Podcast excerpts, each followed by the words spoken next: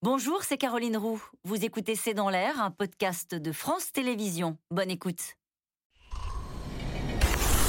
Je vous souhaite, messieurs les présidents, de fructueux dialogues dans l'intérêt de vos deux pays et du monde.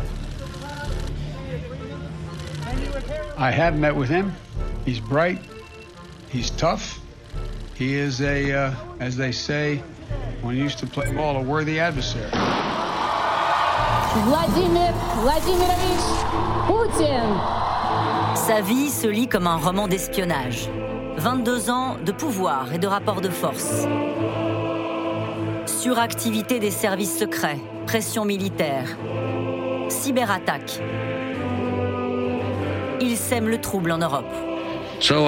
Nos relations avec la Russie, une fois de plus, sont au plus bas. Demandez-vous par qui ils sont payés. Demandez-vous quels intérêts ils servent. Moi, j'ai mon idée. Nous nous retrouvons confrontés à la plus grande offensive jamais observée des services secrets russes.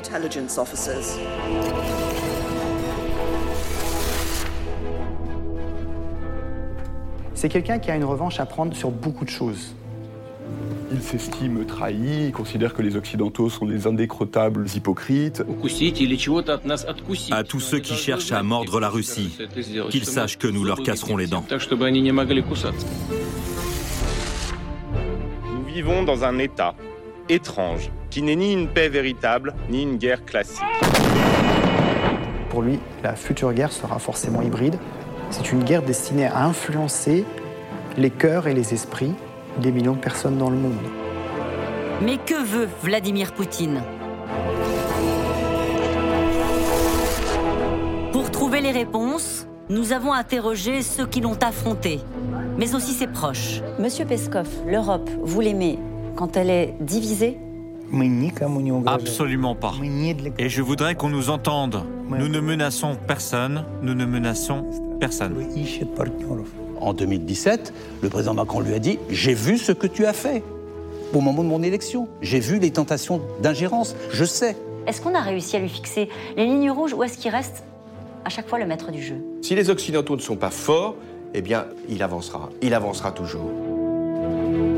Plongé dans la stratégie d'un homme, prêt à tout pour rester le maître du jeu.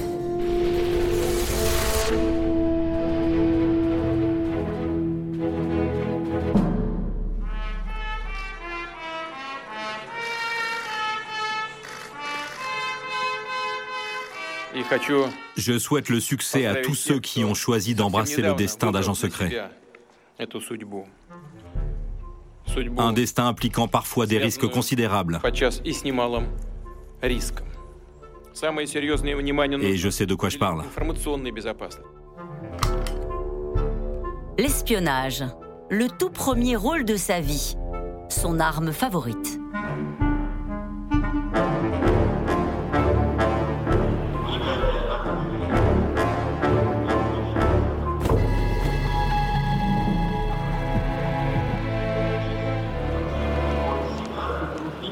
Elle est l'un des visages qui fait la fierté de Vladimir Poutine.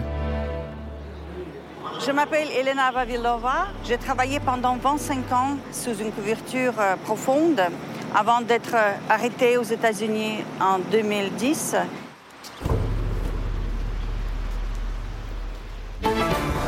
On vient d'apprendre que 10 personnes ont été arrêtées, suspectées d'être des agents secrets russes.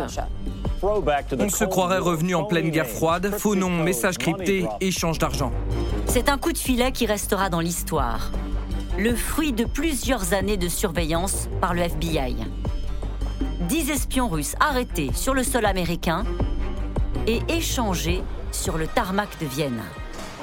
Les dix espions russes présumés ont plaidé coupables et accepté d'être expulsés vers la Russie immédiatement. Espion contre espion, le plus important échange depuis la fin de la guerre froide.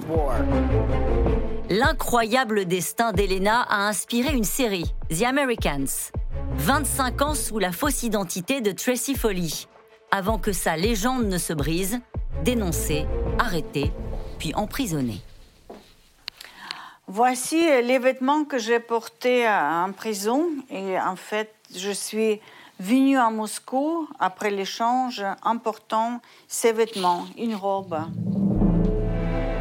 Son parcours d'espion commence en Sibérie, dans ce qui était encore l'Union soviétique. Ah, voilà, une, photo de ma famille. Ici, euh, mes parents, euh, le père qui était chercheur en physique, puis euh, maman qui enseignait. Recrutée en même temps que son compagnon, Elena accepte à 22 ans de traverser l'Atlantique. Elle entame la vie que le KGB a imaginée pour eux. Première étape, le Canada. On a fait semblant qu'on se rencontrait là. Et puis, euh, quelques mois plus tard, on s'est mariés pour la deuxième fois, pour euh, notre légende. Les enfants, c'était dans notre plan à nous. De l'autre côté, avoir des enfants, bien sûr, servait à de devenir une famille euh, tout à fait normale et les enfants faisaient aussi partie de notre couverture. De retour en Russie en 2010, la prisonnière est décorée, accueillie en héroïne par Vladimir Poutine en personne. On a passé euh, une soirée très agréable avec lui en chantant quelques chansons euh, patriotiques. On dit que vous avez chanté un karaoké avec eux. On a chanté, mais ce n'était pas un karaoké. Alors vous nous dites ce que vous avez chanté? On a chanté au commencement était la patrie. Oui, oui, je vous assure, ce n'est pas une blague. Ces gens-là, vous savez, ont un destin compliqué. Imaginez un instant. Vous devez apprendre une langue, penser dans cette langue.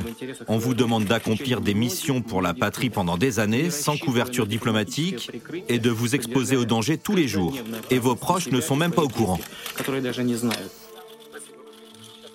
Vladimir Poutine euh, glorifie les services secrets. D'abord, quand il était jeune, dans les années 60, euh, 70, il regardait une série télévisée euh, qui glorifiait euh, des espions soviétiques. Le héros qui a tant fasciné le jeune Vladimir Poutine et toute sa génération, c'est Max von Stirlitz, le James Bond soviétique. On a un héros qui est un agent soviétique très sobre, mais évidemment très courageux, infiltré au sein du Troisième Reich. Le lien avec aujourd'hui est quand même rigolo.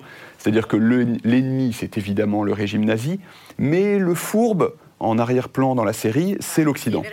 L'anecdote que Vladimir Poutine raconte veut qu'il se soit rendu euh, à l'âge de 16 ans aux portes du KGB de Leningrad en disant Moi j'aimerais travailler au KGB. Après quatre ans de patience et des études de droit, il intègre finalement les rangs des services secrets, avec déjà son plan de carrière en tête. Son objectif, c'était de partir à l'étranger. Et son rêve, c'était d'être envoyé en Occident. Mais euh, le destin a décidé autrement. Vladimir Poutine s'est avéré un agent, entre guillemets, plutôt médiocre. Il a été envoyé plutôt en RDA, dans une antenne de la Stasi, qui était le service secret euh, est-allemand. Sa vie était nettement moins romantique que, ce dont il avait rêvé. C'est-à-dire, il devait euh, surveiller euh, des fonctionnaires euh, d'Allemagne de l'Est. Enfin, c'était pas du tout la vie de James Bond qu'il imaginait.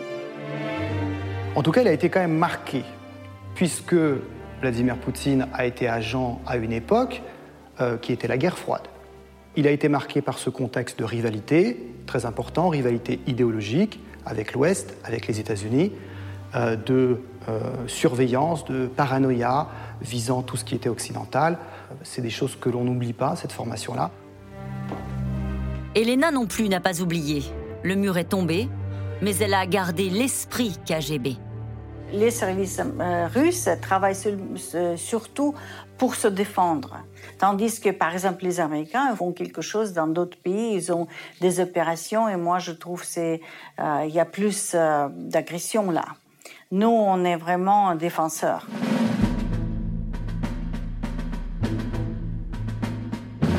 L'espionnage, c'est normal. Tous les pays s'espionnent et tous les pays ont des services de renseignement. Savoir, c'est prévoir. Là où ça pose problème, c'est quand l'espionnage euh, finit par se transformer en agression. Wegen des Verdachts auf Spionage für Russland soll einem russischen Geheimdienst En Europe, jamais les services secrets russes n'ont paru si actifs, provoquant une vague d'expulsions croisées de diplomates sans précédent.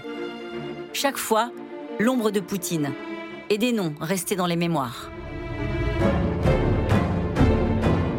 Viktor Yushchenko, candidat de l'opposition ukrainienne pro-occidentale, empoisonné à la dioxine en pleine campagne pour la présidentielle.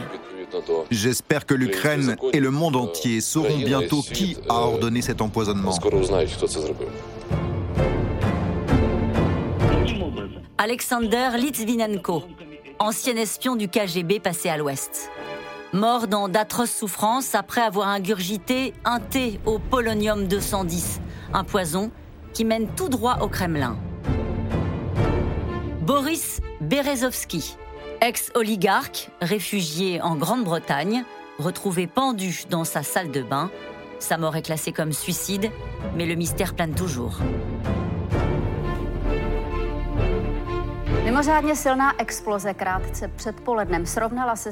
Le 16 octobre 2014, vive émotion sur toutes les antennes tchèques. Une gigantesque explosion détruit un entrepôt d'armes dans ces collines boisées de l'est du pays. Les autorités pensent d'abord à un accident avant de découvrir sept ans plus tard que deux agents russes étaient passés par là. Ils ont même laissé leur nom dans les registres de cet hôtel pour le moins atypique. À l'entrée, un char accueille les visiteurs. Et à l'intérieur, un stand de tir est mis à la disposition des clients. Drôle d'endroit pour séjourner lorsque l'on prépare secrètement une opération de sabotage. Maximilien, le gérant de l'hôtel, est tombé des nues lorsque la police est venue l'interroger. La police nous a demandé ce qu'ils faisaient ici. Pour nous, c'était des clients normaux, nous ne savions rien de leur programme. La seule chose que nous avons notée, c'est qu'ils ont utilisé notre stand de tir, mais ils ont signé avec des noms différents par rapport à ceux du registre où on lit bien Petrov et Bouchirov.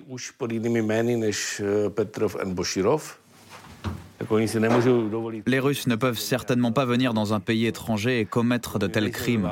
Notre pays n'est pas en guerre.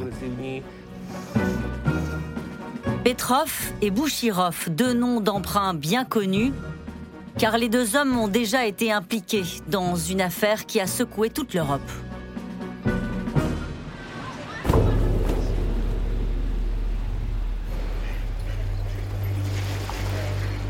Au sud-ouest de Londres, Sergei Skripal, ex-colonel du renseignement russe devenu espion britannique, est retrouvé empoisonné aux côtés de sa fille Yulia. La police britannique met à peine six mois pour identifier les deux suspects.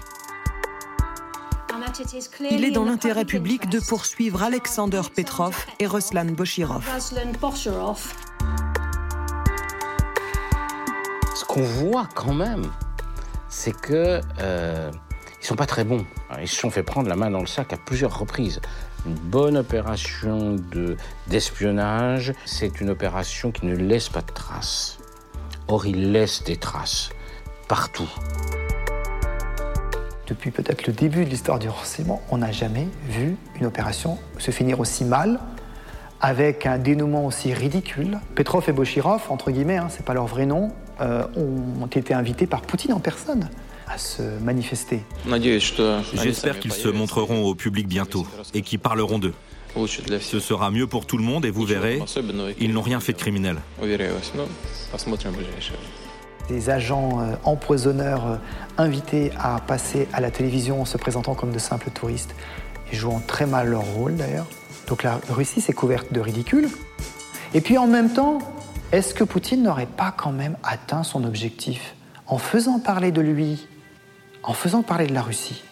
Est-ce que finalement c'est pas son objectif que de jouer un rôle, jouer le rôle du méchant? Je préférerais ne pas avoir à dénoncer la Russie, mais je ne peux pas ignorer les preuves qui incriminent la Russie. Il n'y a pas d'autre explication plausible que la responsabilité de la Russie. Nous considérons cette attaque comme un défi sérieux pour notre sécurité et comme une atteinte à la souveraineté européenne. Ni les condamnations, ni les sanctions n'empêcheront les mêmes causes de produire les mêmes effets trois ans plus tard dans le ciel de Sibérie. Cette fois, la cible est Alexei Navalny, l'opposant de Vladimir Poutine. Mais l'arme, elle, n'a pas changé. Le Novichok, une substance chimique interdite par les traités internationaux. Le Novichok, c'est un poison qui porte la marque de la Russie. Cela devient une carte de visite. Mais comme à chaque fois, Vladimir Poutine dément toute implication de la Russie.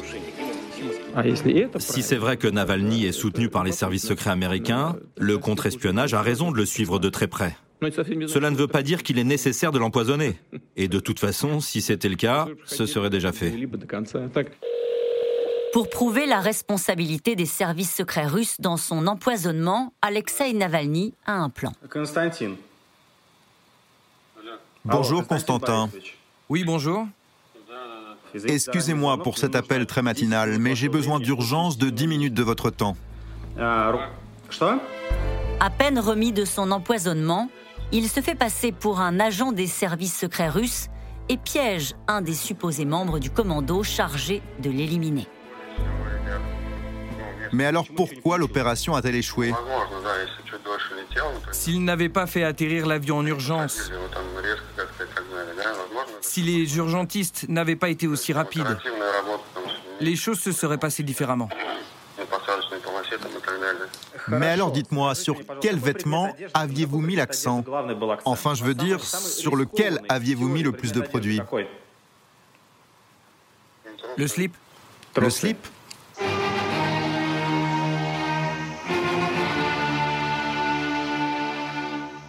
Je m'appelle Vil Mirzayanov. J'ai participé à la mise au point du poison mortel Novichok, une nouvelle génération d'armes chimiques.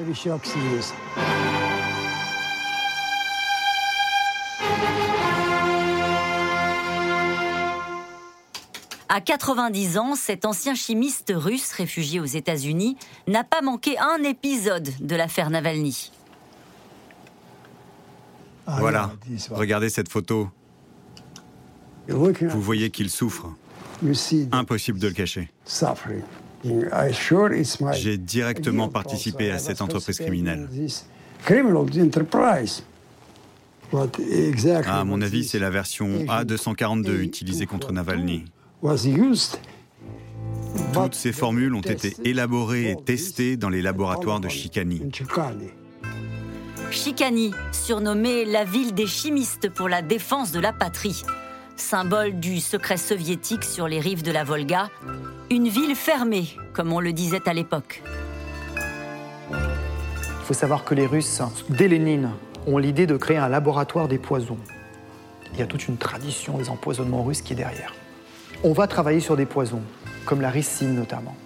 D'autres poisons comme le thallium. Au milieu des années 60, sa thèse en poche, le jeune chimiste est approché par le laboratoire secret pour mettre au point le Novichok, littéralement en russe, le petit nouveau. Moi, j'avais besoin d'argent. Ils m'ont proposé un salaire mirobolant. Je me doutais qu'ils fabriquaient des armes chimiques. Mais le but de tout ça, c'était de défendre le pays. Qui peut refuser de défendre son pays? Alors j'ai dit Banco, j'y vais. Et j'ai travaillé 26 ans dans ce laboratoire. On enchaîne avec une signature qui fera date cet après-midi à Paris. Plus d'une centaine de pays vont signer une convention sur l'interdiction des armes chimiques. Les signataires s'engagent à détruire leur stock et à ne plus produire. C'est un progrès considérable. La Russie avait signé cette convention, mais le Parlement russe, la Douma, à travers une résolution, a écrit noir sur blanc Notre but est bien d'éliminer toutes les armes chimiques, mais nous conserverons sous le secret notre nouvelle génération d'armes chimiques.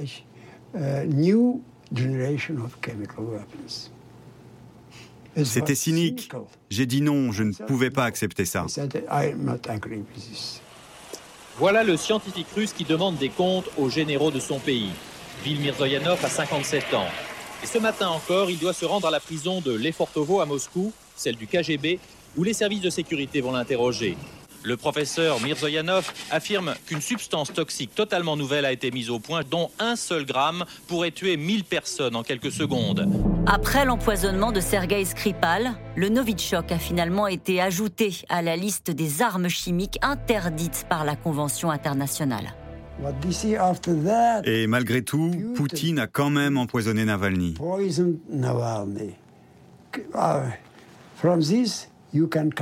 Ça montre le peu de respect qu'il a des traités internationaux. Il n'en a rien à faire.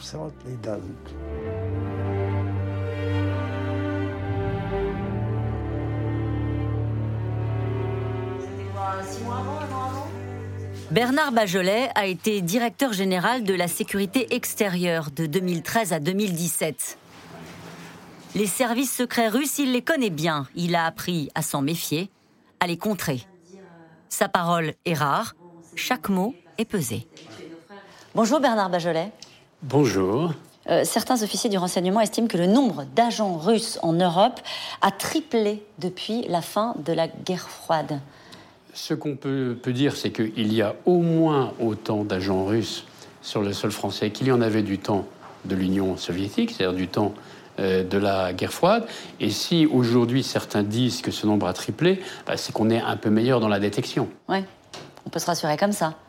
Oui. Est-ce qu'il y a une spécificité dans la manière euh, euh, dont les, espions russes travaillent sur, le territoire français?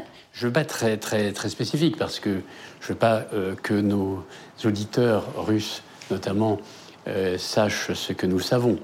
Hein, euh, mais en, effet, les, les, Russes euh, mettent, euh, comme du temps de l'Union soviétique, exactement pas, et les choses n'ont pas tellement changé, énormément de, moyens. Ils ont donc des méthodes qui sont extrêmement euh, variés, à la fois d'infiltration à tous les niveaux par des moyens euh, humains, hein, et par des moyens techniques où ils sont tout à fait, euh, tout à fait performants, donc très grande vigilance. Il y a certains, certaines actions des agents russes qui sont signées. Je veux dire par là, quand on entend parler du Novichok ou de l'empoisonnement. Ah, en l'occurrence, pour moi, il fait aucun doute que les services russes sont, sont à l'origine de la tentative d'empoisonnement de, Sripal euh, ou celle de Navalny. Hein, c'est des, des, niveaux complètement, complètement euh, différents. Mais il faut quand même être un tout, petit peu, un tout petit peu prudent en sachant que certains services peuvent emprunter à d'autres leurs méthodes pour masquer leur action. c'est pour vous dire, voilà. Donc tout le monde espionne. Tout le monde s'espionne. Tout le monde espionne, mais avec des méthodes qui, il oh. est vrai, parce que nous, on n'empoisonne pas de gens. Euh, voilà. Et, les Russes le font. Euh, comment dire, il y a manière et manière. Avec l'arrivée de Vladimir Poutine, est-ce qu'il y a eu un effet Poutine? On sait qu'il a une, euh, voilà, que c'est un ancien du, KGB. Il dit, alors pardon, c'est une citation qu'on, voilà, qui lui revient. Il dit les services secrets, c'est comme la prostitution, c'est le plus important métier du monde. Il considère qu'il faut en faire un levier de pouvoir. Ah bah, pour lui, c'est clair. D'ailleurs, ceci lui a permis d'arriver là où il est, où il est euh, aujourd'hui. Mais on avait des échanges avec mes collègues russes. J'étais d'ailleurs toujours extrêmement bien reçu à, Moscou. Et ceci euh, permettait de, euh, de leur dire aussi des choses assez, assez directes. Et, inversement, hein. par exemple, je, tout en leur disant que j'étais impressionné par euh, le talent tactique de, Vladimir Poutine, je disais qu'en revanche, je ne comprenais pas très bien sa stratégie. Je ne comprenais pas pourquoi il se mettait sous la suzeraineté de la, de la Chine, se mettait dans les mains de, de, la Chine, qui n'en ferait qu'une bouchée le jour où elle le décidera, alors que euh, l'intérêt objectif de la Russie aurait été de se rapprocher de l'Europe. Merci beaucoup d'avoir été notre invité. Merci Bernard Benjamin. Vladimir Poutine. Porté par sa popularité, Vladimir Poutine vient tout juste de s'offrir le droit de rester aux manettes jusqu'en 2036.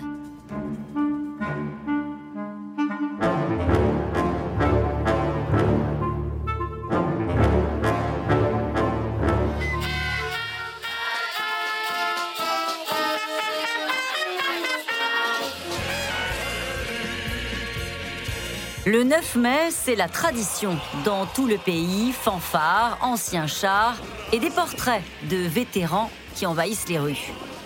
La Russie célèbre la victoire de l'armée rouge sur l'Allemagne nazie. C'est un levier idéologique. C'est-à-dire que la Russie vainqueur de la Seconde Guerre mondiale, c'est une manière d'exalter la puissance russe. Et à Saint-Pétersbourg, ville martyre qui a vu naître Vladimir Poutine, ces commémorations résonnent plus qu'ailleurs. Saint-Pétersbourg, Leningrad à l'époque, ça a été une épouvante. Les nazis ont assiégé la ville euh, pendant 900 jours sans jamais vouloir vraiment la conquérir, mais simplement avec le projet de faire mourir de faim tous les gens qui y habitaient il y a eu des millions de morts. Un grand historien américain qui s'appelle euh, Timothy Snyder a, décrit cette région du monde comme étant des terres de sang. Poutine est un produit des terres de sang.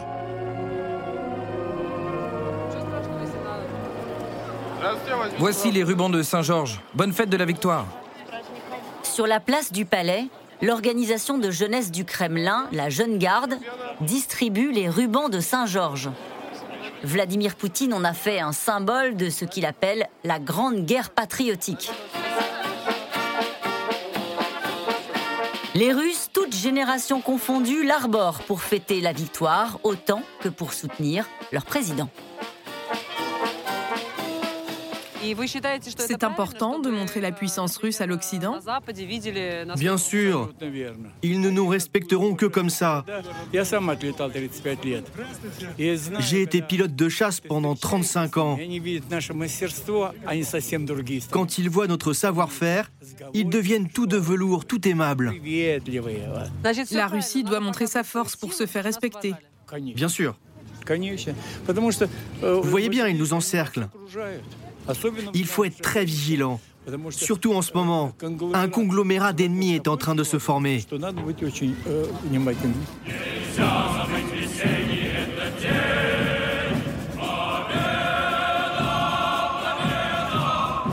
La peur de l'encerclement, c'est très très ancien. C'est avant même la guerre froide en fait. Voilà, la guerre froide n'a été qu'une étape supplémentaire finalement dans ce continuum de l'histoire euh, russe.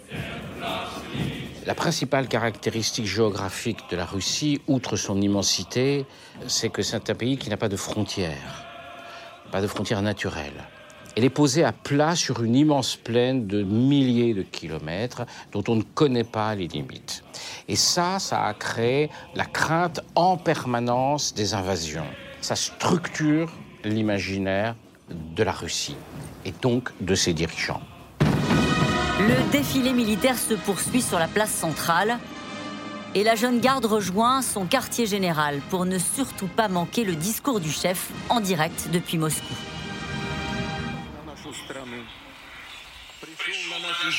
L'ennemi a envahi notre terre pour semer la mort et la douleur, l'horreur et la souffrance.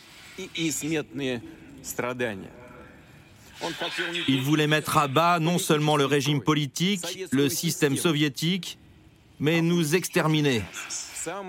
Pendant les temps les plus difficiles de la guerre, dans les combats décisifs qui ont permis la victoire contre le fascisme, notre peuple était seul.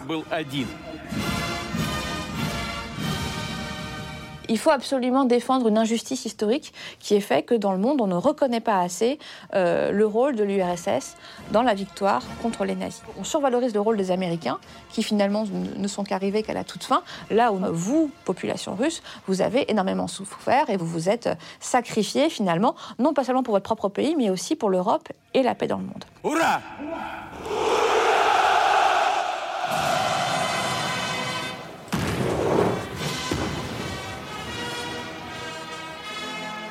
Vladimir Poutine veut réécrire l'histoire actuellement. Il minimise le rôle des Britanniques, des États-Unis, pour occuper la première place. Nous appartenons à une génération qui a vécu toute sa vie sous Vladimir Poutine. Et à ce jour, il nous semble qu'il n'y a pas vraiment d'alternative. Il n'y a pas dans le pays un homme qui peut, comme lui, tenir les rênes, développer l'économie aussi bien que le fait Poutine. Il est 19h à Moscou lorsque Gorbatchev intervient sur les antennes de la télévision russe. De petits hommes en gris sont montés déjà sur les toits du Kremlin. Ils ont reçu l'ordre de retirer le drapeau rouge frappé de la faucille et du marteau. Et très vite, flotte maintenant dans le ciel de Moscou le drapeau russe. Entre l'effondrement de l'URSS et l'arrivée de Poutine, il y a une période de 10 ans. Et cette période de 10 ans, qui a été notamment incarnée par Boris Yeltsin, est effectivement une période de choc. À la fois, on essaye de garder le minimum de puissance qu'avait l'ex-URSS, tout en introduisant l'économie de marché, et donc tout ce qui va avec, les privatisations, la chute du pouvoir d'achat. Euh. Les salaires n'étaient pas versés, donc les gens travaillaient pour rien. Les retraites n'étaient pas versées. Poutine l'a très mal vécu personnellement et l'a vécu comme étant une défaite finalement.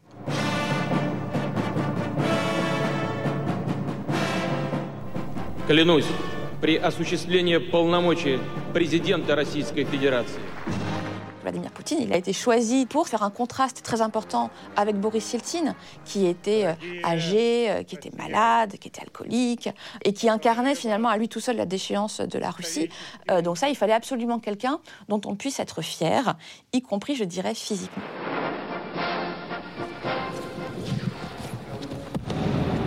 C'est l'homme qui se bat aux arts martiaux parce que c'est effectivement un champion d'arts martiaux. C'est aussi quelqu'un qui pratique des sports physiques euh, c'est quelqu'un qui aime la chasse dans la nature hostile. De nager dans les ruisseaux glacés euh, en Sibérie, de conduire des hélicoptères. Il considère que la force est un levier parce qu'il sait que c'est un ressort aussi culturel en Russie, d'avoir au pouvoir finalement quelqu'un sur qui on peut compter, et c'est souvent un homme fort, on l'a vu à travers toute l'histoire de ce pays. Titre de la chanson J'en veux un comme Poutine.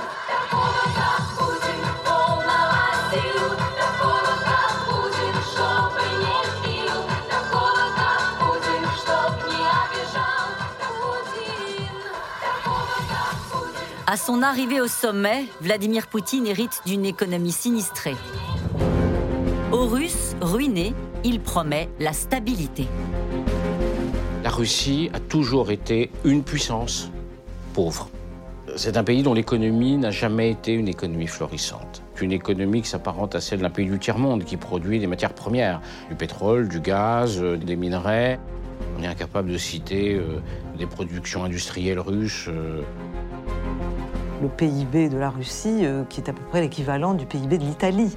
Donc ça vous remet un peu les choses en perspective euh, par rapport au rôle euh, global que joue la Russie. Mais la puissance continue à exister. Et la puissance, elle est politique, elle est stratégique, elle est militaire. C'est pas un leader visionnaire comme euh, a pu l'être Staline dans son genre ou Pierre le Grand, c'est-à-dire que ses objectifs en tant que dirigeant sont pas vraiment de moderniser la Russie, de proposer autre chose, de la changer, de la rendre meilleure, mais simplement de réparer ce qui a été perdu avec la fin de la guerre froide. Son objectif, c'était plutôt de rétablir euh, l'ordre à l'intérieur et la puissance à l'extérieur. L'intensité de l'attachement à Poutine est euh, assez limitée. C'est-à-dire que les gens sont plutôt satisfaits. C'est un soutien qui reste quand même assez distancé, qui est surtout adossé à la conviction qu'il n'y a pas d'alternative et que donc c'est un moindre mal. Poutine super tsar, mais après 22 ans au pouvoir, l'enthousiasme est quelque peu retombé.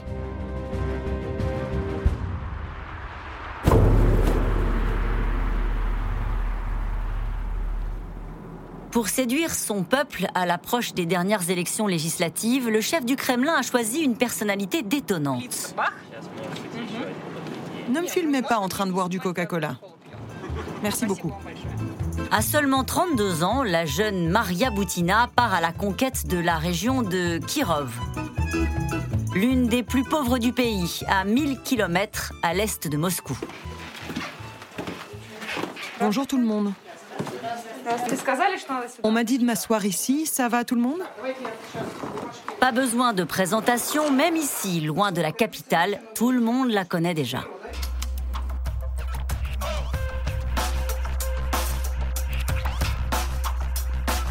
Avec sa chevelure de feu et sa passion pour les armes, elle est devenue une star du petit écran, après son expérience malheureuse dans les prisons américaines. Donc Boutina, elle vient de la Glubinka, province russe, perdue euh, de l'Altaï, très très très très loin de Moscou. Elle vient aux États-Unis alors que rien ne l'a prédestinée à y aller, en tant que défenseur du droit de port d'armes. Donc ça séduit les Américains. Elle va essayer de réseauter, elle va essayer d'avoir des contacts, elle va trouver un petit ami qui est assez haut placé qui va la présenter à diverses personnalités politiques. Un agent d'influence téléguidé par les autorités russes jugeront les États-Unis, qui la condamneront à 18 mois de prison. Depuis son retour en Russie, elle ne cesse de dénoncer la russophobie américaine. Mais sa notoriété ne va pas lui être d'un très grand secours face à la grogne des habitants de ce petit village. On essaye tant bien que mal de maintenir nos écoles dans un état correct. Mais tous nos bâtiments partent en lambeaux. Il faut réparer les toits et c'est bien trop cher. On n'a pas les moyens. Vladimir Poutine a dit que nous, le peuple, nous étions l'or de la nation. Et selon moi, dans les villages, nous sommes l'or le plus précieux. Mais alors, il faut nous protéger, nous cajoler.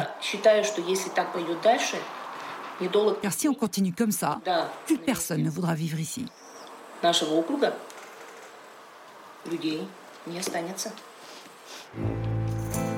Vladimir Poutine, qui avait promis pourtant de réparer les routes, de rendre les hôpitaux plus efficaces, les écoles euh, plus effectives, les gens se rendent compte que la Russie reste un pays pauvre, qui ne s'améliore pas, dont la démographie n'est pas brillante, où la corruption est toujours très présente, où le droit n'est pas respecté.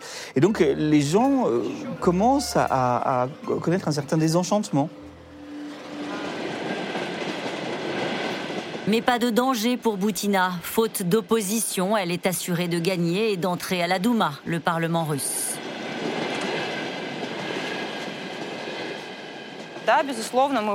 Bien sûr, la vie est difficile en Russie.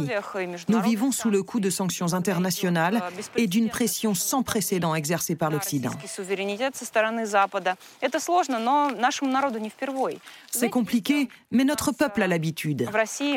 Vous savez, il y a une expression très juste en Russie. Nous n'abandonnons pas les nôtres. Pour vous, c'est difficile à comprendre, mais c'est comme ça chez nous. Le peuple est dévoué à son président et le président est dévoué à son peuple. En Russie, on fait semblant de croire à la démocratie à l'occidentale, mais en fait, on pratique autre chose. C'est-à-dire qu'on a transformé les élections en proclamations, on interdit toute formation d'un parti politique libre, on contrôle les partis d'opposition. Donc en fait, en Russie, on est dans une pseudo-démocratie. le discours maintenant, c'est celui de dire euh, notre modèle est mieux que le vôtre. Les élections sont à ce point truquées qu'ils font plus beaucoup d'efforts pour le cacher, mais ça s'accompagne d'un discours sur le thème notre modèle, c'est le peuple et son dirigeant se répondent en permanence, sont sur la même longueur d'onde, avancent ensemble, et ça, c'est beaucoup plus démocratique que vos démocraties représentatives malades. Bonjour. Mais certains n'ont pas l'air très convaincus. Ces collégiens n'ont pas encore le droit de vote, mais la candidate a tenu à les rencontrer eux aussi, car derrière les apparences, la jeunesse bouillonne. Dans les provinces russes, vous avez euh, à la fois vos profs d'université, euh, voire vos professeurs euh, au lycée, vous avez vos voisins, vos parents qui vous disent de ne pas aller manifester, parce que c'est interdit, parce que vous ne comprenez rien, parce que vous êtes manipulé par l'Occident, et pourtant les jeunes vont manifester.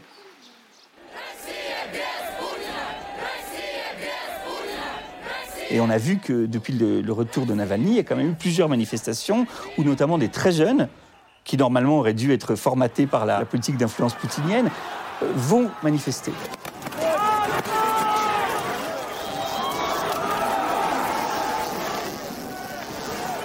Manifester était toléré auparavant, c'est devenu totalement interdit. C'est-à-dire qu'on a des gens qui sont condamnés à des peines de prison longues, de 3 à 4 ans, pour avoir par exemple jeté une bouteille d'eau en plastique. Et puis c'est, alors c'est la partie la plus souterraine, la plus difficile à observer, mais sans doute la plus terrifiante pour les gens, c'est une pression qui a lieu euh, dans les entreprises.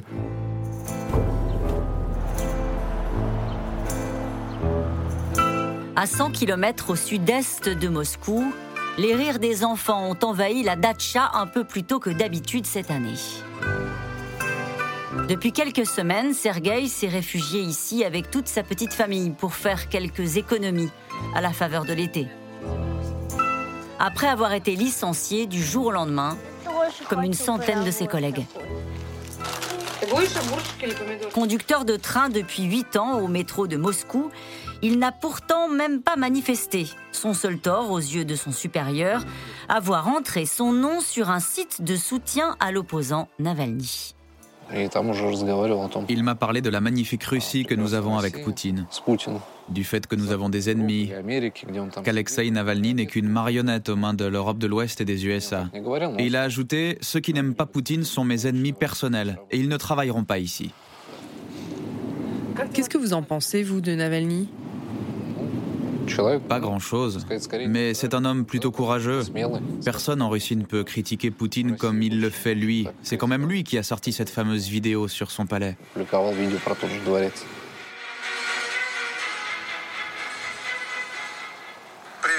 Salut, c'est Navalny. Vous allez voir que le palais de Poutine, ce n'est pas seulement une maison, mais aussi 7800 hectares de terre, près de 300 hectares de vignes, dans quatre lieux différents. Un château, des fermes ostréicoles et un luxe sans fin. Nous arrivons à la partie la plus intéressante. Qui paie pour tout ça?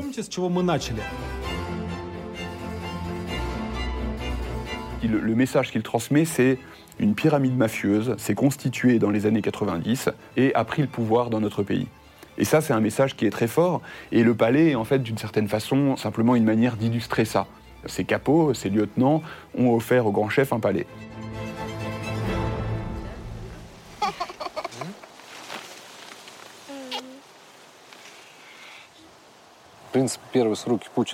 Pendant son premier mandat, Poutine a mené une politique plutôt efficace. Il y avait de la croissance, mais quand une personne reste aussi longtemps au pouvoir, elle acquiert un sentiment d'impunité.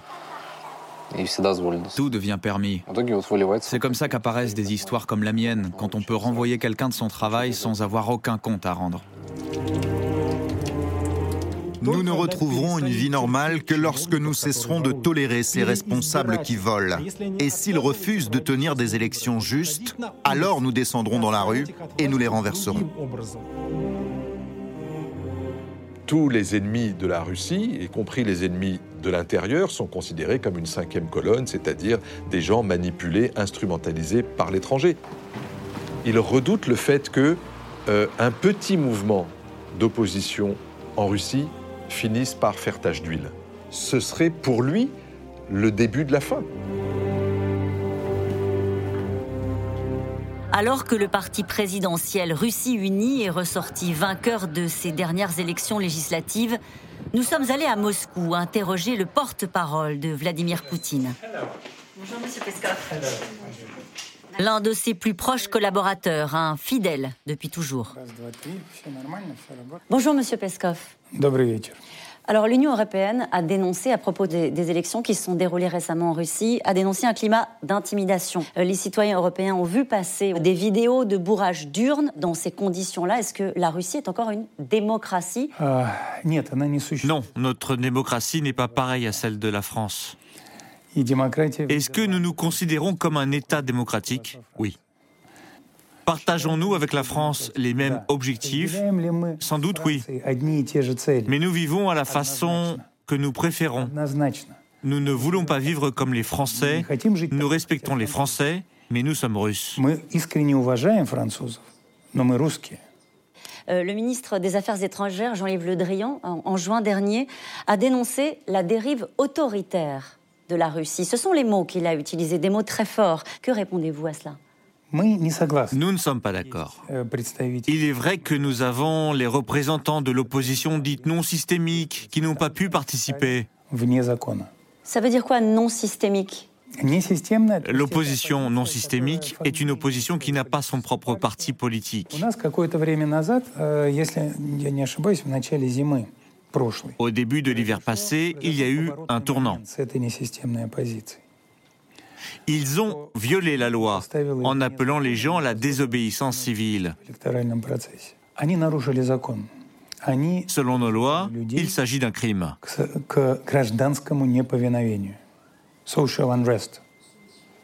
Quelqu'un a été mis en prison ou quelqu'un a été puni par la loi, quelqu'un a payé une amende.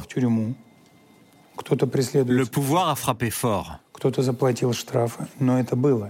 Vous êtes française.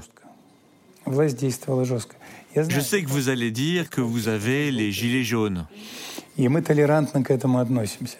Bon, nous respectons votre tolérance. Mais nous, nous sommes beaucoup moins tolérants à la violation de la loi. Pourquoi vous citez jamais son nom, Alexei Navalny? Vous l'appelez quelqu'un vous savez, il y a eu cette histoire de son empoisonnement. Vous le savez. Nous l'avons surnommé le patient berlinois. Il vous fait peur, Alexei Navalny? Vu de France, on a l'impression qu'il y a une forme de fébrilité non, on n'a pas peur de lui. Il veut être égal aux vrais hommes politiques, les personnes qui sont aujourd'hui au pouvoir et pour qui on vote. Mais à chaque fois que notre président ou un autre représentant du pouvoir l'appelle par son nom, ça reviendrait à le mettre au même niveau que nous. Nous ne voulons pas partager notre popularité avec lui. C'est ce que nous refusons de faire. Il ne mourra pas en prison, Alexei Navalny. Espérons qu'il ne mourra pas. Chez nous, comme on dit, on touche du bois. Heureusement, il a survécu à tout ça. Nous ne savons toujours pas ce qui se cache derrière toutes ces histoires d'empoisonnement. Nous n'avons toujours pas reçu de réponse. Heureusement, il est vivant. Quand il s'est retrouvé en prison, il a fait une grève de la faim. Plus tard, il a recommencé à manger, heureusement. Monsieur Peskov, l'Europe, vous l'aimez quand elle est divisée? Non, nous ne sommes pas du tout intéressés par une Europe divisée, pas du tout. Nous préférons des pays européens prospères, mais tous indépendants les uns des autres. L'Europe se cherche actuellement, elle se pose des questions sur son système de défense, sur la nécessité d'avoir une défense indépendante, ou si les Européens ont besoin de leur propre armée. Est-ce que les Américains vont rester en Europe? Est-ce qu'ils vont continuer de protéger les Européens contre ces affreux Russes? Nous voudrions qu'on nous entende.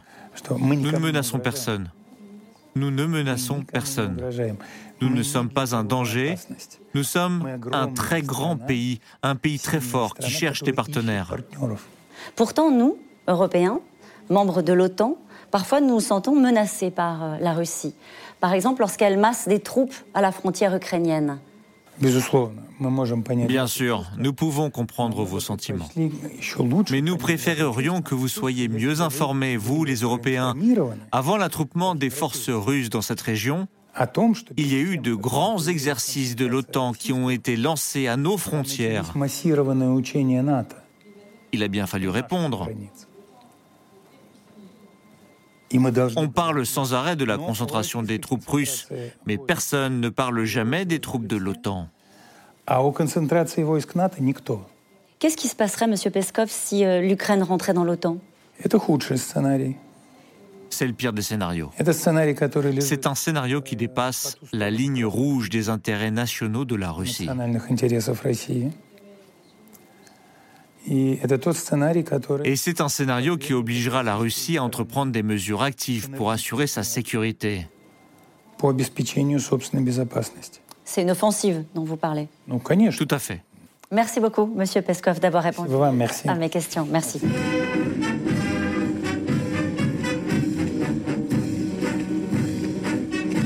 Ce ressentiment des Russes contre l'Occident et l'OTAN ne date pas d'hier.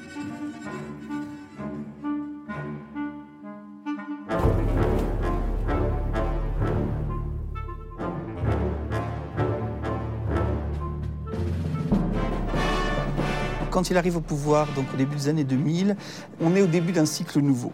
Parce qu'en 1999, l'OTAN bombarde le Kosovo, sans mandat de l'ONU. Et ça, Vladimir Poutine ne peut pas le supporter. Qu'un pays de l'OTAN puisse euh, s'attaquer à un ancien pays du bloc soviétique. Et donc Vladimir Poutine est persuadé que l'Occident est hypocrite et est un adversaire à l'époque de la perestroïka, Mikhail Gorbatchev arrivait à vendre l'idée que l'effondrement de l'URSS, n'était pas une défaite, c'était la transition vers un modèle qui finalement était meilleur. Et ça, je crois que même des gens comme Vladimir Poutine, en fait, l'ont sans doute pensé sincèrement. Je dirais le péché originel du point de vue russe, c'est le fait que, côté soviétique, on a dissous le pacte de Varsovie, donc ce pacte militaire qui réunissait les différents États qui composaient euh, le bloc de l'Est, là où l'OTAN existe toujours. Donc en fait, dès les années 2000, Vladimir Poutine est en train de construire un dispositif pour, entre guillemets, répondre à l'Occident. Les premières années, l'entente est plutôt cordiale avec George W. Bush aux États-Unis. Poutine joue le libéral, affiche sa complicité, avant de brutalement changer de ton. C'est le discours de Munich. Munich, c'est une, conférence sur la sécurité, un espèce de grand raout euh, qu'aiment les puissants. Et là, Poutine, il développe en 2007 un discours euh, très hostile contre le monde unipolaire et donc contre les États-Unis.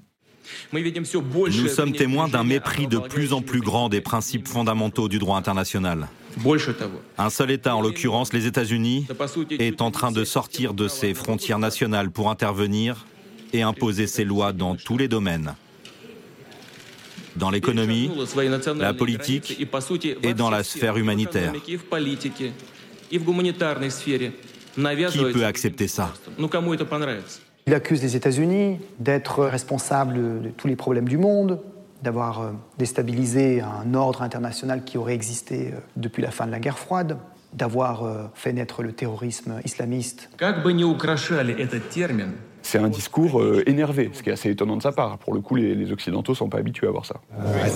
J'ai trouvé son discours très agressif, mais on va tenter de poursuivre le dialogue et de prolonger la discussion. À l'issue de cette conférence, on parle de nouvelle guerre froide. Pour la première fois, Vladimir Poutine envoie des soldats hors de ses frontières en Géorgie au nom de la protection des minorités russes. Message aux Occidentaux, la Russie puissante et redoutée est de retour et elle ne va pas s'arrêter là.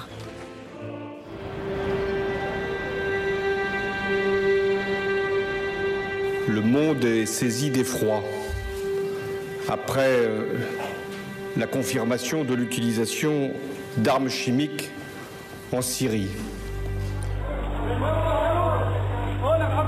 Le massacre chimique de Damas ne peut rester sans réponse. Et la France est prête à punir ceux qui ont pris la décision infâme de gazer des innocents. Fin août 2013, François Hollande est lâché par Barack Obama. Le président américain choisit de ne pas frapper le régime syrien. Les États-Unis ne veulent plus jouer les gendarmes du monde. Quand l'Amérique d'Obama décide de ne pas investir dans ce conflit, il y a tout d'un coup un, vide géopolitique qui s'ouvre et Poutine voit là une occasion absolument rêvée euh, de mener une opération la Russie a montré qu'elle était capable de changer la donne de façon complète sur le terrain, qu'elle était capable de l'emporter de façon militaire, qu'elle était capable de dicter le tempo diplomatique. Il a su profiter d'un recul ou d'une faiblesse occidentale pour s'engouffrer, prendre position, planter le drapeau et dire j'existe. Mais c'est à ses frontières, aux portes de l'Europe, que Vladimir Poutine va frapper le plus fort sans avoir tirer un seul coup de feu.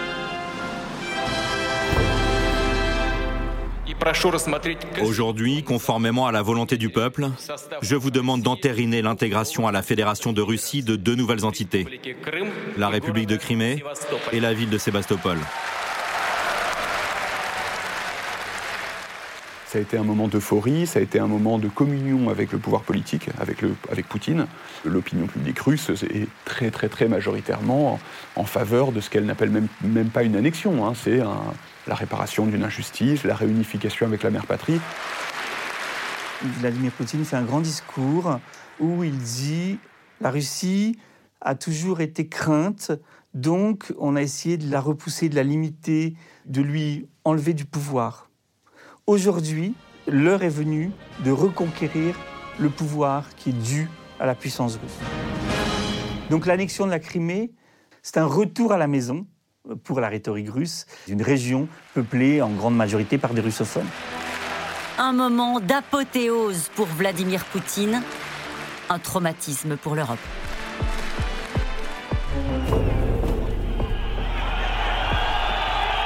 Le 27 février 2014, des hommes armés s'empare du siège du Parlement de Crimée, brandissant le drapeau russe.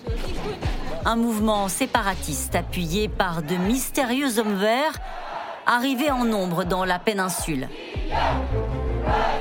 Fusil d'assaut au bras, cagoule sur le visage, sans aucun insigne, ils protègent l'entrée du Parlement, prennent le contrôle de l'aéroport. L'armée régulière ukrainienne se retrouve encerclée face à un ennemi qui ne dit pas son nom.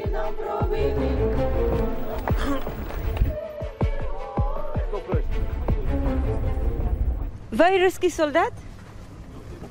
Are you a Russian soldier? L'annexion de la Crimée est une opération spéciale a été montée comme une opération spéciale, c'est-à-dire avec euh, des, hommes euh, en uniforme sans insigne qui apparaissent, un vote au Parlement totalement manipulé, euh, un référendum populaire organisé en quelques jours.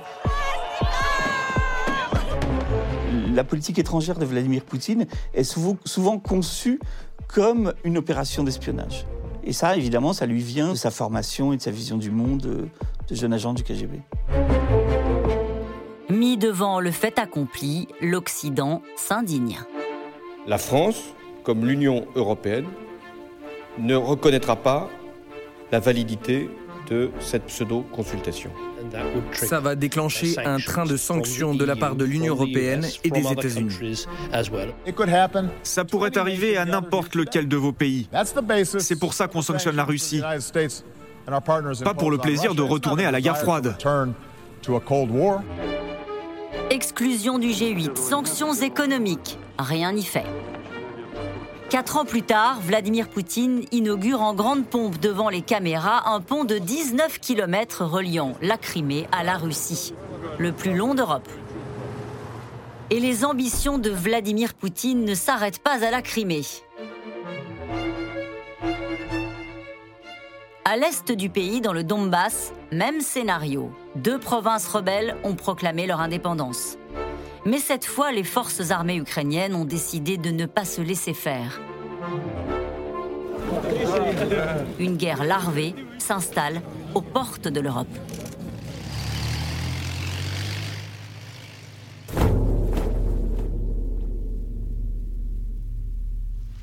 Pour rejoindre la ligne de front, il faut traverser un terrain miné. 20 minutes de marche sous un soleil de plomb, escorté par un soldat de l'armée ukrainienne.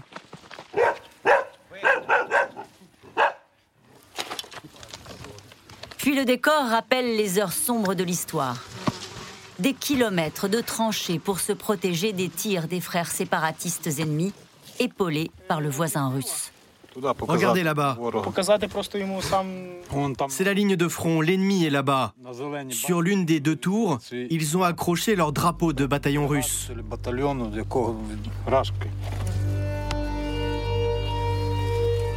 En sept ans de guerre, les soldats ukrainiens ont appris à cohabiter avec la mort. 14 000 victimes au total, dont de nombreux civils. Nazar, 21 ans, est chargé d'observer les mouvements des séparatistes ukrainiens. Selon lui, cela ne fait aucun doute. Leurs frères rebelles sont encadrés par des officiers russes. On reconnaît leurs uniformes. Ce sont les uniformes des forces spéciales russes. On les appelle Gorka. Ils sont verts et on aperçoit parfois leurs insignes militaires.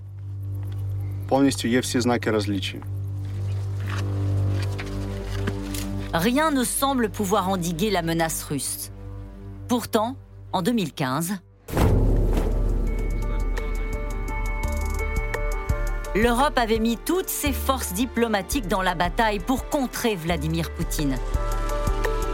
Face à lui, François Hollande, Angela Merkel et le président ukrainien embarqués dans une très longue nuit de négociations. L'Europe pense avoir gagné, Vladimir Poutine aussi. Ce n'était pas la meilleure nuit de ma vie, mais c'est un beau matin.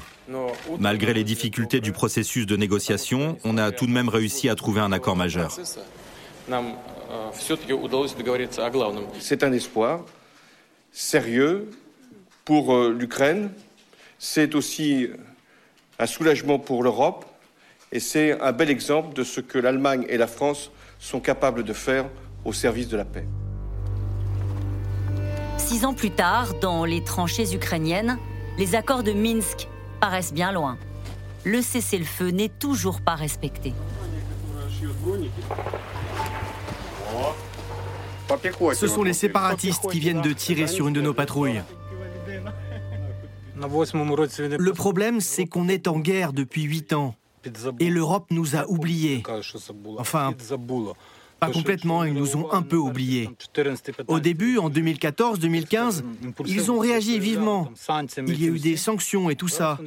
Mais aujourd'hui, ils nous ont déjà un peu oubliés. Ils s'assoient avec Poutine à la même table et lui serrent la main. Nous, notre objectif, c'est d'entrer dans l'OTAN. C'est notre stratégie. Et la France et l'Allemagne, ce ne sont pas vos alliés? Disons qu'ils ont joué les médiateurs. Mais s'il y avait une confrontation sérieuse avec notre ennemi, ils ne prendraient pas parti.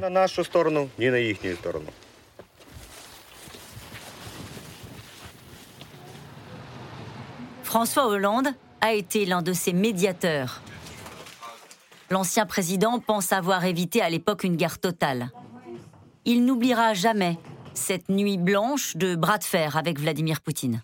Bonjour Monsieur le Président. Bonjour. Monsieur le Président, parlez-nous de cette nuit de négociation. Ça se passe dans les couloirs du Palais de l'Indépendance. C'est à Minsk. On est en février 2015 avec Vladimir Poutine. C'était tendu, c'était âpre. Vous aviez face à vous quelqu'un, eh bien, qui voulait rien lâcher. Ce que voulait Vladimir Poutine au cours de cette longue nuit, c'est que le cessez-le-feu soit reporté le plus loin possible.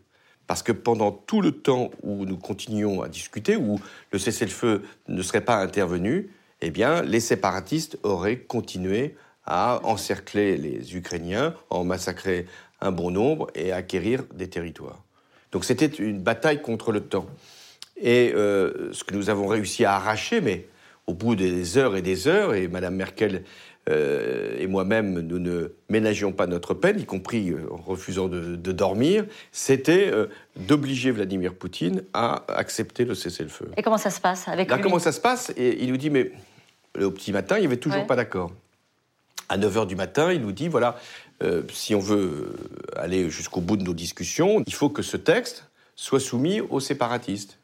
Ah oui, mais où sont les séparatistes? Vladimir Poutine dit Mais moi, je ne les connais pas, les séparatistes. Je, ne suis jamais en contact avec ces personnages. Comment s'appellent-ils Ils ne sont pas à Minsk ou ils sont à Minsk? Euh, on, va, on va essayer de les trouver. Et puis, donc, euh, une heure, deux heures euh, passent et l'envoyé revient en disant J'ai effectivement trouvé les séparatistes, mais ils ne veulent pas de cet accord. À ce moment-là, donc, le processus est bloqué et Mme Merkel et moi-même, nous entamons une ultime démarche. Nous allons dans la chambre de, de Vladimir Poutine. Et nous lui disons, ben voilà, nous allons retourner à Bruxelles, nous allons prendre une nouvelle série de sanctions à un niveau encore plus élevé, puisque nous n'avons pas réussi à obtenir un accord. Vladimir Poutine s'isole un moment, passe un coup de téléphone et dit, voilà, l'accord est trouvé. Donc je lui dis, donc vous avez retrouvé le numéro des séparatistes. Vladimir Poutine, c'est toujours un rapport de force. Il attend jusqu'au dernier moment de savoir s'il peut rompre, euh, à quel prix, ou s'il doit à un moment transiger. Et si les Européens, si les Occidentaux ne sont pas forts, eh bien Vladimir Poutine continuera d'agir. Il est dur en affaires, euh, Vladimir Poutine. Qu'est-ce qui vous avait marqué à l'époque dans son attitude, dans sa manière de procéder? Euh, Vladimir Poutine, c'est un cynique. Il dit tout haut le pire. Il ne le dit pas tout bas, il le dit tout haut. Il dit, mais moi, euh, s'il faut écraser euh, Poroshenko, au sens euh, militaire du terme, pas, physiquement, je, le ferai. Et il dit les choses. Il est toujours dans, non pas simplement dans le coup d'après, dans le coup de maintenant. Pour lui, le coup d'après, c'est le coup de maintenant. Jusqu'où il peut pousser sa pièce. Si la pièce peut être mangée, il va s'arrêter. Si la pièce, euh, c'est simplement un bout de, de son chapeau qui est à un moment écorné, il avancera. Il avancera toujours. Euh, il y a eu effectivement des sanctions hein, après euh, l'invasion, euh, l'annexion de la Crimée. Est-ce que l'Europe, elle a fait bloc? On voit bien que dès qu'on parle de la Russie, l'Europe parfois se divise. Est-ce que l'Europe est unanime pour garder les sanctions ou même pour les relever davantage? Non. Pourquoi? Parce qu'il y a des pays au sein de l'Europe à 27 qui sont en, discussion, ou même qui sont en adhésion idéologique avec Vladimir Poutine. Vous pensez à qui? Bah, La Hongrie, par exemple. Mais pas seulement la Hongrie. Il y a, des adhésions idéologiques, euh, parce que Vladimir Poutine soutient toutes les extrêmes droites en Europe, et il ne s'en cache pas. Et puis il y a des adhésions aussi euh, commerciales. Pour l'Allemagne, par exemple, il y a euh, un gazoduc. Pour l'Allemagne, c'est très important que ce gazoduc permette de fournir du gaz russe euh, aux Allemands dans une période où le gaz est très cher. Donc il faut maintenir ces sanctions, y compris même les renforcer? Oui, quand il y a des, actions qui sont contraires aux, droits humains. Enfin, regardez l'état de l'opposition en ce moment en Russie. Euh, savoir où sont traités un certain nombre de responsables qui s'en sont pris à Vladimir Poutine, savoir aussi que Vladimir Poutine soutient le président biélorusse qui euh, euh, arraisonne des avions pour euh, emprisonner des opposants. Si on ne renforce pas des sanctions, il ne s'agit pas de faire la guerre. Nous ne sommes pas dans une logique de conflit, mais nous sommes dans un moment où il faut aussi dire qu'il y a des limites. Qu'est-ce qu'on disait? Moi, je suis d'une génération où il y avait l'Union soviétique qui ne respectait pas les droits de l'homme. Il y avait des mobilisations, il y avait des intellectuels qui intervenaient. Il y avait la droite française qui était remontée contre le communisme totalitaire. Aujourd'hui, où sont les réactions? Vous parliez du gazoduc euh, Nord Stream 2. Ça lui donne un levier d'influence énorme sur, euh, sur l'Europe? Oui, ça lui donne un degré d'influence. D'abord, euh, ça lui permet d'écouler son gaz. Mmh. Deuxièmement, de peser sur le prix. Aujourd'hui, d'ailleurs, on, le supplie pour qu'il fournisse du gaz pour que le prix n'augmente pas trop. Mais vous avez aussi comment il s'y prend. Il a recruté, il y a déjà des années, Gazprom l'ancien chancelier d'Allemagne. Je crois savoir qu'un ancien Premier ministre français est également payé par le gouvernement russe. Vous parlez de François Fillon? Oui, car j'ai appris qu'il avait été euh, recruté par euh, une entreprise qui est la propriété euh, de l'État russe. Ça vous choque? Bah, Ça me choque, oui, que des personnalités politiques importantes servent les intérêts d'un pays étranger, oui. Est-ce qu'on a trouvé le, la bonne méthode pour, pour justement lui fixer nos propres limites Ou est-ce qu'il reste à chaque fois le maître du jeu? Non, il n'est pas le maître du jeu. Euh, il y a eu beaucoup de situations où il a reculé. Sur le plan économique, il est dans une position de faiblesse. Il faut bien comprendre que la Russie, euh, c'est un pays qui n'a plus du tout la, capacité technologique et même économique d'assurer euh, le destin de tous. Il consacre beaucoup d'argent sur le plan militaire. Donc voilà, il faut fixer les limites, y compris même sur la question des armements. La preuve, c'est qu'il n'est pas question euh, de vendre des armements à la Russie qui pourrait les utiliser contre précisément ses voisins. C'est pour ça qu'on a annulé ce fameux contrat euh, Mistral. Donc voilà, je pense que des limites sont possibles. Et faut-il encore euh, que les Européens prennent conscience que c'est à eux de les fixer et pas aux États-Unis? Et Vladimir Poutine, il fait le pari que les Européens soit seront alignés sur les États-Unis, ce qui sera un argument commode pour son opinion publique, soit seront divisés. Eh bien, faisons le pari inverse. Une Europe plus soudée, autour du couple franco-allemand. Et ça sera, à mon avis, la première étape pour tenir euh, notre rang. Merci beaucoup, Monsieur le Président. On peut se souvenir de la manière dont il reçoit un jour euh, la chancelière allemande Angela Merkel. Tout le monde sait qu'elle a peur des chiens. Il laisse son propre chien euh, gambader dans les jambes de la chancelière qui est absolument terrorisée.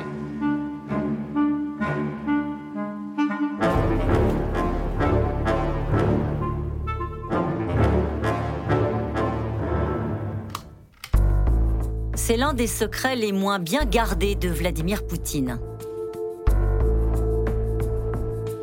Le groupe Wagner, une armée fantôme. Une société militaire privée sans existence officielle, puisque la loi russe l'interdit. De ces soldats, il n'existe que quelques images sur les réseaux sociaux. Ils se filment en Syrie, en Afrique ou dans le Donbass en Ukraine. Mais officiellement, aucun lien avec le Kremlin.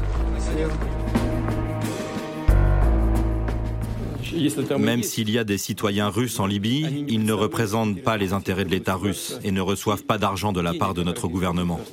Sur une zone de conflit, il y a toujours toutes sortes de mercenaires.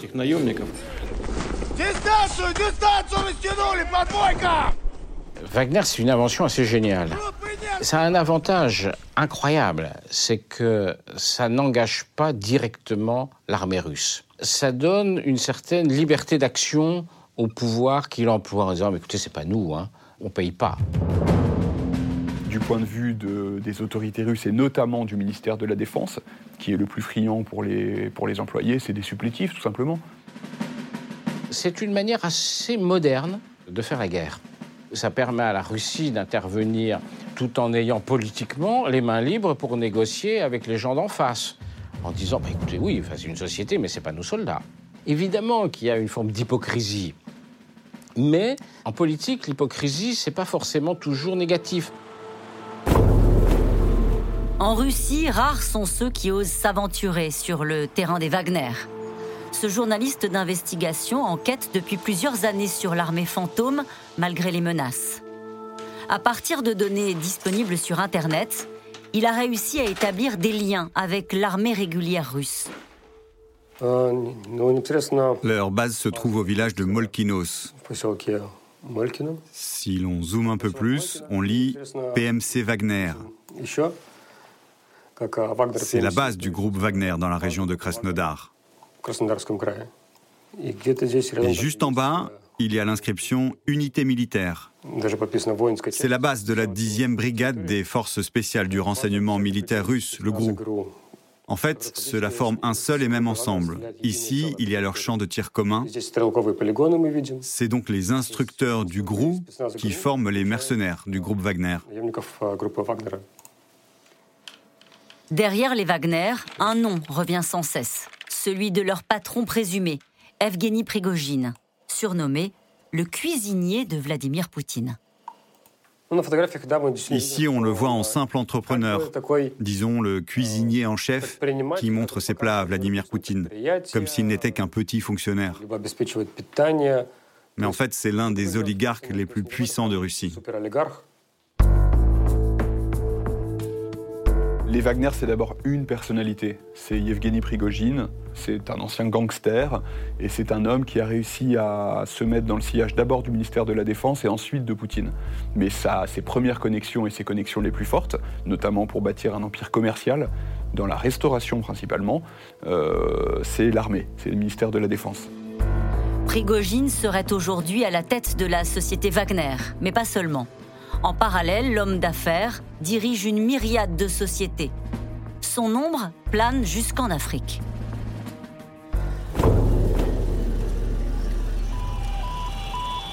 C'était le 15 octobre 2020. Des chars russes défilent dans les rues de Bangui, escortés par une foule en liesse. Un cadeau de Moscou au pays, ancien précaré français, toujours en proie à une guerre civile dévastatrice. Vladimir Poutine veut prendre la place des anciennes puissances coloniales, donc se trouve en, concurrence directe avec, euh, avec la France, qui est une puissance qui se retire doucement, et donc remplacer la France dans certains pays d'Afrique. Officiellement, les Russes fournissent des blindés et des instructeurs. Mais sur le terrain, 1000 à 2000 soldats Wagner seraient déployés. Et ce soir-là, dans le stade de Bangui, ce sont eux les héros de Touristes, un film à grand spectacle produit, selon la presse russe, par un certain Evgeny Prigogine. Ce qui est amusant, c'est que ça fait semblant de prendre comme héros les instructeurs russes en Centrafrique, donc là officiellement, mais ça ne trompe personne, et même dans le discours qui a un peu accompagné le film, personne ne fait semblant de ne pas comprendre qu'on parle bien des Wagner, évidemment. Vive Hurrah, la Russie Applaudissez pour les Russes Les Russes qui sont nos amis, bien sûr Dans les rues de la capitale centrafricaine, l'influence russe est partout. Affiches à la gloire des soldats, diffusion de journaux anti-français, publicité pour une radio pro-Kremlin. Une véritable offensive de propagande pour manipuler les esprits, même les plus jeunes.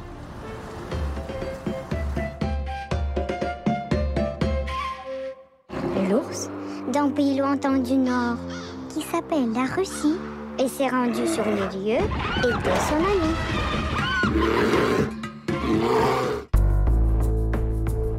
Passé maître de la guerre d'influence, le cuisinier de Poutine est poursuivi par le FBI accusé de fraude et d'interférence dans le processus électoral. car l'oligarque russe serait également l'inventeur d'une redoutable arme de déstabilisation massive. C'est un homme qui est euh, assez visionnaire à certains égards parce que c'est lui qui lance euh, les fabriques de trolls. Ce sont des, fermes avec euh, des gens qui créent des faux comptes et qui viennent, par le volume des messages, instrumentaliser finalement l'opinion publique qui vit sur les réseaux sociaux.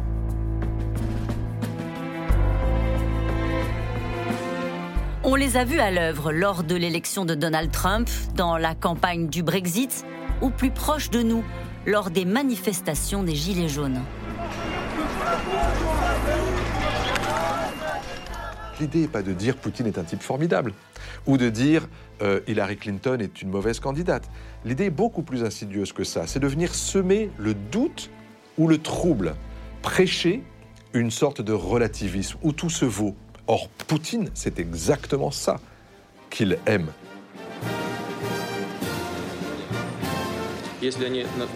Les hackers sont des gens libres, comme les artistes peintres. S'ils sont patriotes, ils apportent leur contribution à la lutte contre ceux qui disent du mal de la Russie. C'est tout à fait possible, mais au niveau de l'État, on n'a jamais fait ça. Nier, semer le doute, deux dimensions de la guerre hybride souvent associée à Vladimir Poutine. Une guerre hybride, c'est par définition une guerre qui utilise plusieurs biais, plusieurs modes alors il y a le mode conventionnel, militaire, et dans le même temps, on va avoir une dimension psychologique, donc de désinformation, de manipulation. C'est une guerre destinée à influencer les cœurs et les esprits des millions de personnes dans le monde. Cible privilégiée de cette offensive, l'Europe.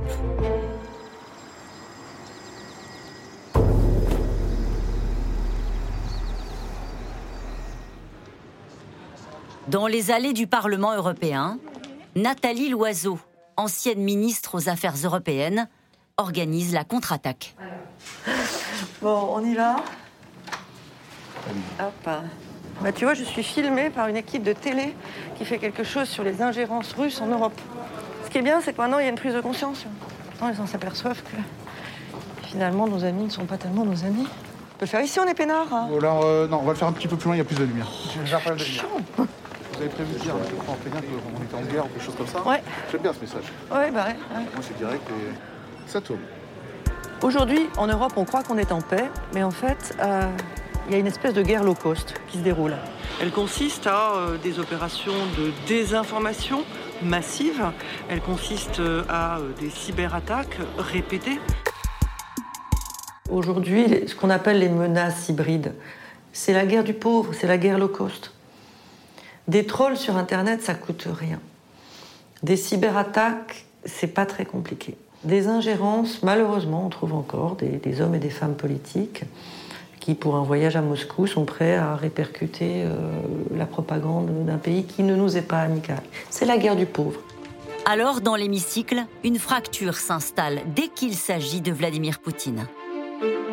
Ce sont vous, les pseudo-patriotes inféodés à Vladimir Poutine, qui acceptaient d'être les instruments d'un projet de déstabilisation de l'Union européenne. Oui, monsieur Glucksmann, il y a des ingérences étrangères que vous avez dénoncées. Mais je pense que vous avez oublié un pays dont l'ingérence est permanente dans nos institutions. Ce pays, c'est bien sûr les États-Unis d'Amérique. Enfin, je m'inquiète du climat de ce Parlement où quand on a le tort d'avoir une opinion différente de la majorité, on est immédiatement taxé d'être un agent de l'étranger. Thierry Mariani, l'un des eurodéputés placés sur la liste noire du Parlement européen. Il est accusé d'avoir cautionné les élections en Crimée malgré les condamnations européennes. Comme toute l'extrême droite, il est séduit par le maître du Kremlin et son virage néoconservateur. En 2012, quand Vladimir Poutine revient pour son troisième mandat euh, à la présidence, c'est le moment où en France, on est en train de voter le, mariage pour tous et où il y a des mouvements de protestation contre le mariage pour tous. Vladimir Poutine suit ça de, manière très attentive et il se dit qu'il va proposer une offensive conservatrice. Il va faire de la Russie le pôle conservateur du monde.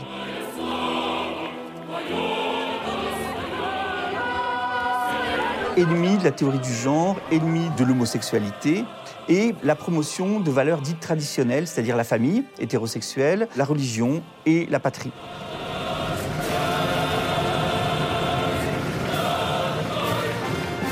Et donc ça, ça permet de renouer aussi avec une très ancienne rhétorique qui est celle de la troisième Rome. Deux Roms se sont effondrés, donc Rome et puis Constantinople. La troisième est debout, la troisième c'est Moscou. Il n'y aura pas de quatrième. Ça, c'est aussi un fil rouge très important de la culture russe sur lequel Poutine joue. Nous sommes les défenseurs des valeurs traditionnelles européennes, là où les pays qui sont plus à l'ouest ne savent plus les défendre. Ça permet finalement d'avoir une influence importante sur un certain nombre de forces politiques conservatrices, réactionnaires, souverainistes, euh, notamment en Europe.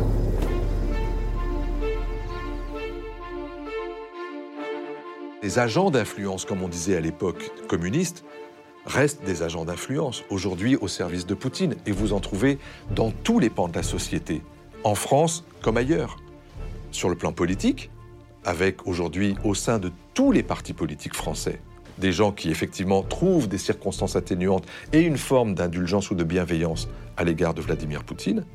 Vous les trouvez également dans la sphère des intellectuels, dans la sphère médiatique. Regardez aujourd'hui toutes ces personnalités, toutes ces personnalités qui vont aujourd'hui sur les plateaux de Russia Today ou de Sputnik pour pouvoir euh, s'exprimer sans comprendre que ce sont deux organes d'influence du pouvoir russe en France est-ce que c'est dangereux?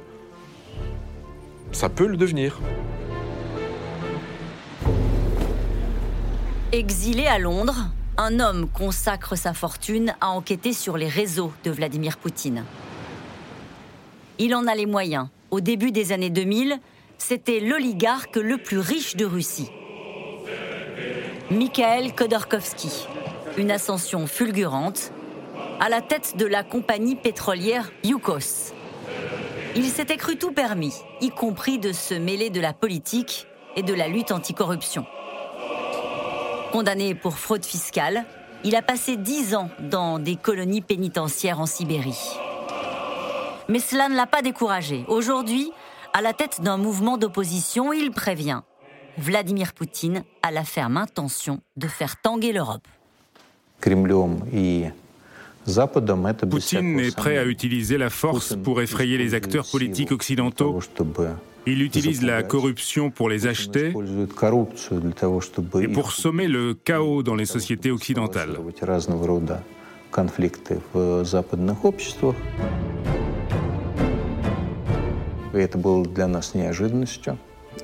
Nous avons été très surpris du niveau d'intégration, plus précisément d'infiltration du Kremlin dans les affaires et le système politique français. Il n'est pas seulement comparable au cas allemand ou autrichien, mais sans doute bien supérieur.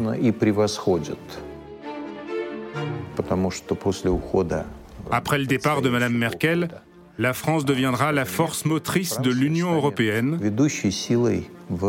Poutine le sait bien et il s'attelle à la tâche.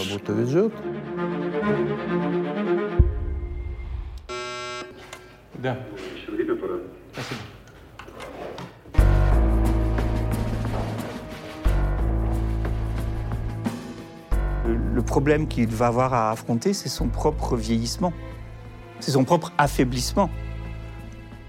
Il ne peut pas passer la main. C'est compliqué de s'arrêter pour soi, pour son clan, pour les gens euh, qui autour de vous s'enrichissent de par votre position, pour votre sécurité. Enfin, c'est des choses que tous les régimes autoritaires connaissent.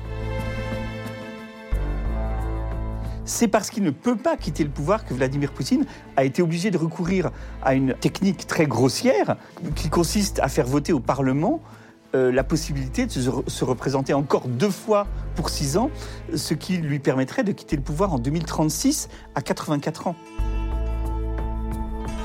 La crainte de Poutine, c'est de ne pas pouvoir passer sa vieillesse dans le palais qu'il s'est fait construire et avec la tranquillité euh, qu'il considère avoir mérité.